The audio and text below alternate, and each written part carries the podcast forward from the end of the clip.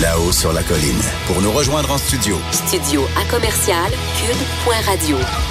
Appelez ou textez 187 Cube Radio. 1877 827 2346. Notre nouveau euh, studio ici à Québec euh, et sur la colline plus précisément. On reçoit Nathalie Roy, ministre de la Culture et députée de Montarville. Bonjour. Bonjour, M. Robitaille. Oh, votre micro, on va l'allumer. Et voilà, ça va mieux comme ça. va mieux Hein, on voit qu'on en un nouveau studio. Oui, tout à fait. Alors, bonjour tout le monde. C'était tout prévu. Mhm. C'était une démonstration. Donc, euh, merci beaucoup. Alors, la crise euh, des médias, vous, vous, vous connaissez ça parce que vous venez du monde des médias. Qu'est-ce que ça vous fait de voir comme ça un, un nouveau média comme Cube Radio qui, qui naît? Ben, c'est la preuve concrète qu'on est en pleine mutation dans toute l'industrie des médias. Alors ici, c'est la radio, mais il y a la télévision, le cinéma, le film. Et c'est tu- c'est vraiment un moment charnière où toutes les entreprises de communication doivent s'adapter à la nouvelle réalité, à ces nouvelles plateformes numériques, parce qu'on est actuellement là sur Internet, n'est-ce pas? Oui, oui, oui. Alors voyez-vous, euh, dans l'ancien temps, on écoutait la radio à la maison et puis ensuite dans notre voiture, dans notre véhicule, euh, dans nos écouteurs. euh, mais maintenant, on peut aussi écouter la radio sur Internet. Donc c'est une mutation. Mais ce qu'il faut comprendre, c'est que les lois qui touchent la radio, la télédiffusion, qui sont d'ailleurs de juridiction fédérale, les lois sur euh, les télécommunications et la radiodiffusion, ben ces lois-là, elles n'ont pas suivi cette évolution-là.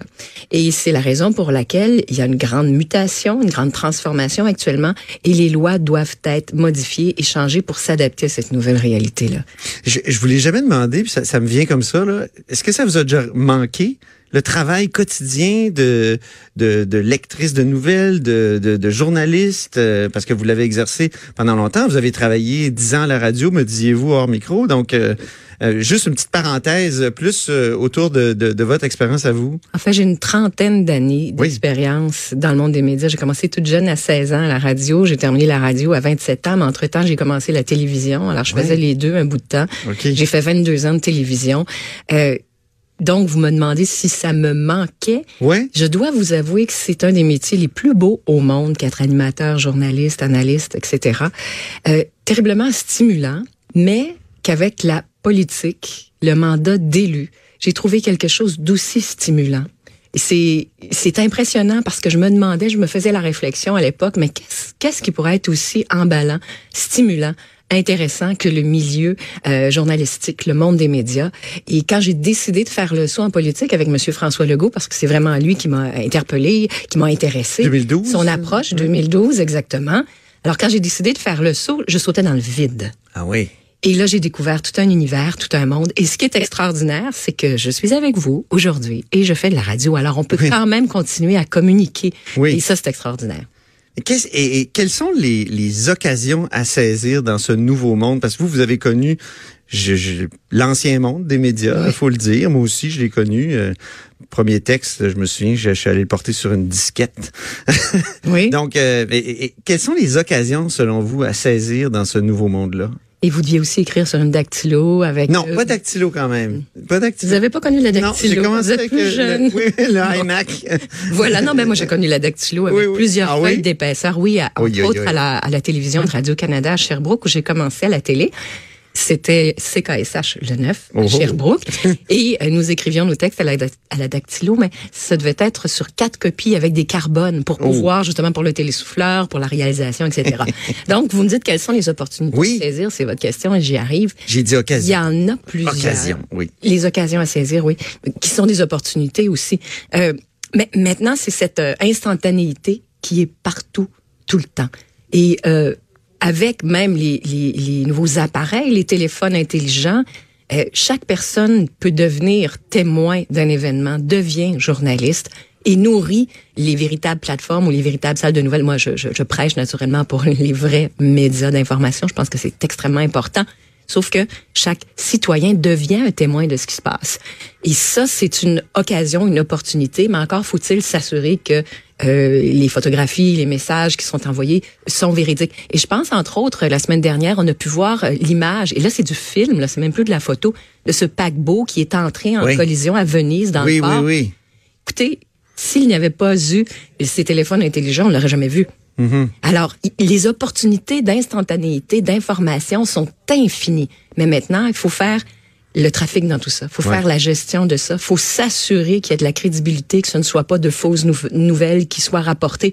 Donc, on a quand même besoin de réglementer. Ça, ça entame aussi tout, tout le modèle d'affaires. Ça, ça, ça, ça chambarde le modèle d'affaires de la plupart euh, des grands médias et des grands médias qui, qui vont peut-être manquer de liquidité d'ici à la fin de, de l'année. Euh, comment, qu'est-ce qu'on peut faire comme État pour aider ces, euh, ces médias-là en difficulté dont on a besoin en démocratie? Ceux qui font le trafic là, entre la fausse et la vraie nouvelle. Ben, il faut faire des choses et dès mon entrée en fonction en novembre dernier, j'ai demandé, en fait, j'ai manifesté le souhait du gouvernement, de notre gouvernement, de faire une commission parlementaire sur le droit à l'information. Ouais. C'est vraiment le, le- le thème que j'avais employé. Naturellement, les membres de la commission sont indépendants, autonomes et décideront du mandat, sauf que Déjà là, ma vision était très, très claire à l'effet qu'il y a cette mutation, cette transformation dans le monde des médias à laquelle il faut s'attaquer. Et force est de constater qu'au cours des dix dernières années, je pense que c'est comme si on voyait le train à grande vitesse s'en venir, mais personne n'a jamais osé agir. Et là, il faut agir. Et naturellement, qu'est-ce qu'il faut faire? il y a plusieurs choses qu'il faut faire. Et, et c'est faux de croire qu'il n'y a des que lois deux tout à l'heure solutions. à Ouais. changer. Oui, parce que tout le ça. système, de tout le système est à revoir parce qu'il y a un nouveau joueur, ce joueur qui est Internet, qui n'est pas réglementé, contrairement à toutes les autres formes Il faudrait de le médias. réglementer? Il faut se poser la question parce qu'il faut que chaque ça, joueur agir, joue à armes. Ben oui, mais Ouais. Il faut que chaque joueur joue à armes égales. Et moi, c'est pas vrai qu'il y aura des règles pour la télévision, des règles pour la radio, puis puis qu'Internet en aura aucune. Mm-hmm. Ça ne fonctionne plus comme ça parce que tout fonctionne avec les licences pour le moment, les redevances, euh, les fonds. Donc, toutes les industries qui fourniront de l'information, qui fourniront du contenu, du contenu québécois francophone, je vais parler pour notre paroisse, Ben oui. je vais prêcher pour notre paroisse, Ben oui. devront jouer à armes égales. Et il y a un grand chantier de réflexion qui est en cours actuellement, mais nous, de notre côté, à Québec, on agit déjà. On a déjà agi, entre autres, pour les journaux. Vous savez, comme moi, vous venez de la presse écrite, dans votre cas. Euh, les ah oui, journaux, vous avez... les journaux locaux et, et, euh, régionaux. Oui. Moi, j'ai agi. j'ai- j'ai- je- lorsque je suis arrivée, je me suis rendu compte qu'il y avait un programme qui existait. Et trop peu de médias s'étaient inscrits pour avoir de l'aide pour toute la transformation numérique. Ah. Alors, l'enjeu, là, monstrueux, c'est la transformation numérique, ça, le numérique, euh, comment s'adapter. Donc, ce que j'ai fait, M. Robitaille, et ce que personne ne sait, ce que j'ai fait, c'est que j'ai dit attention, j'ai dit à nos fonctionnaires au ministère de la Culture, j'ai dit attention, j'ai dit ce programme-là qui qui, qui est fermé, qui, qui s'est fermé juste avant Noël et qui devait rouvrir à l'automne 2019. J'ai dit non, non, c'est pas vrai.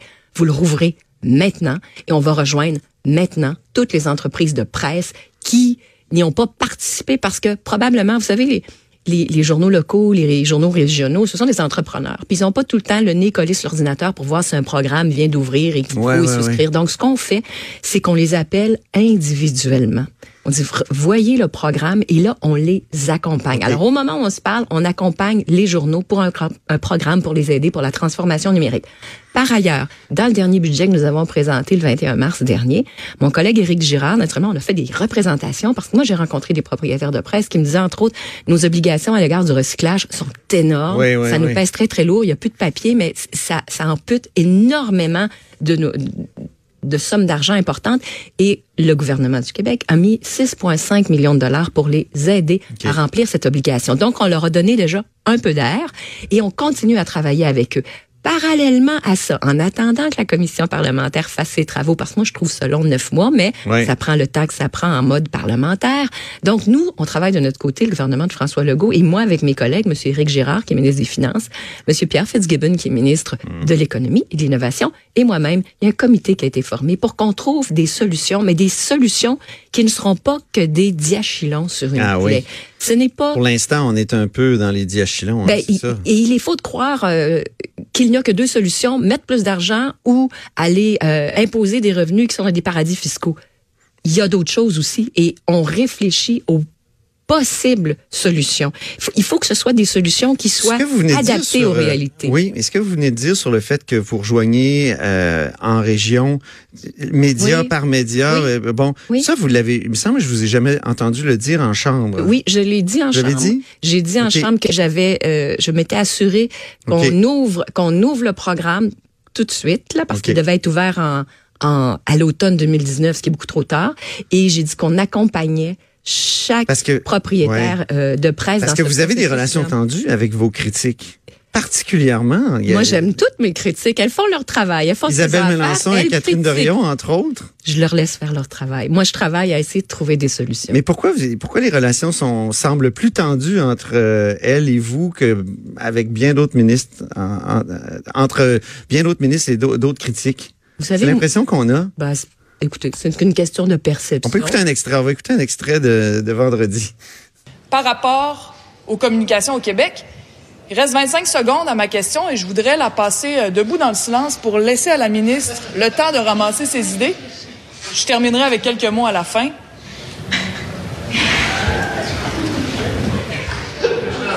Qu'est-ce que vous avez pensé de cette technique de, de, pour questionner une ministre en chambre? Je vous regardais les yeux pendant que vous écoutiez. Je n'ai pensé la même chose que vous. En fait, j'étais très surprise. Et surtout, je me suis posé la question, mais si c'était un homme qui me disait ça, Ben oui, moi aussi, je me suis posé. Oui. Alors, poser la question, c'est d'y répondre. Et, euh, et de toute façon, je l'ai dit, vous pouvez aller écouter la réponse, j'ai trouvé que c'était une attitude très méprisante. Mais que voulez-vous? Je n'avais pas le droit de dire que c'était méprisant. Non, non, C'est- c'est ça, c'est un mot banni à l'Assemblée Voilà, nationale. parce que dire à une femme, je vais me taire le temps que vous trouviez une, vos idées.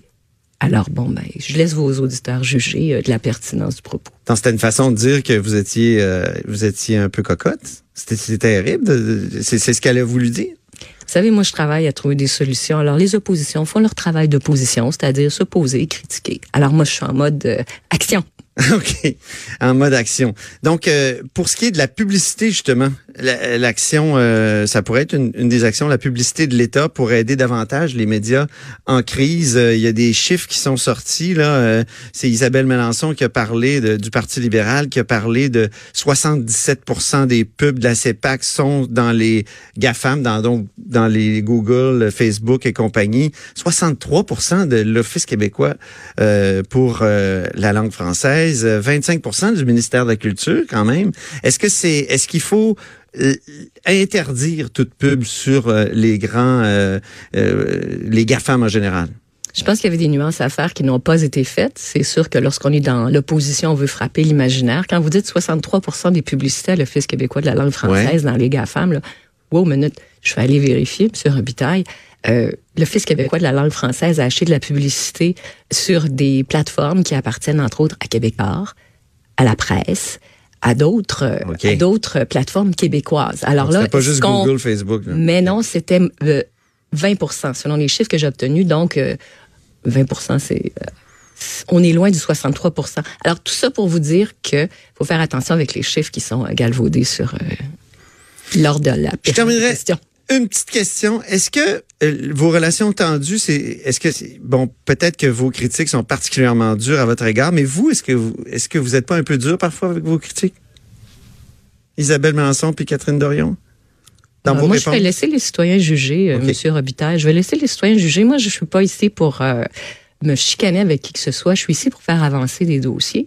Et comme je vous ai dit, le rôle des oppositions, c'est de s'opposer, c'est de critiquer. Et eh bien, elles le font, les oppositions. Ouais, parce que vous étiez dur aussi dans l'opposition. J'ai fait, j'ai fait la, la même chose. Avez-vous des de regrets des fois de certaines des questions que vous avez posées qui étaient trop dures? Non, j'assume tout. Moi, moi j'assume, j'assume tout. euh, Non, rien de rien. Non, je ne rien de regrette rien. rien. Non, je Bon. ne regrette rien. On Vous savez- termine sur une, une chanson d'Edith Piaf. Et voilà, en très français. Et ce sont les, les, les, vos auditeurs et puis les électeurs, les citoyens qui jugeront tout simplement. Merci beaucoup, Nathalie Merci. Roy, d'avoir été euh, ici avec nous dans le nouveau studio de Cube. Alors, Nathalie Roy est ministre de la Culture et députée de Montarville. Merci. Merci. Au plaisir. Au plaisir. Antoine Robitaille. Là-haut sur la colline.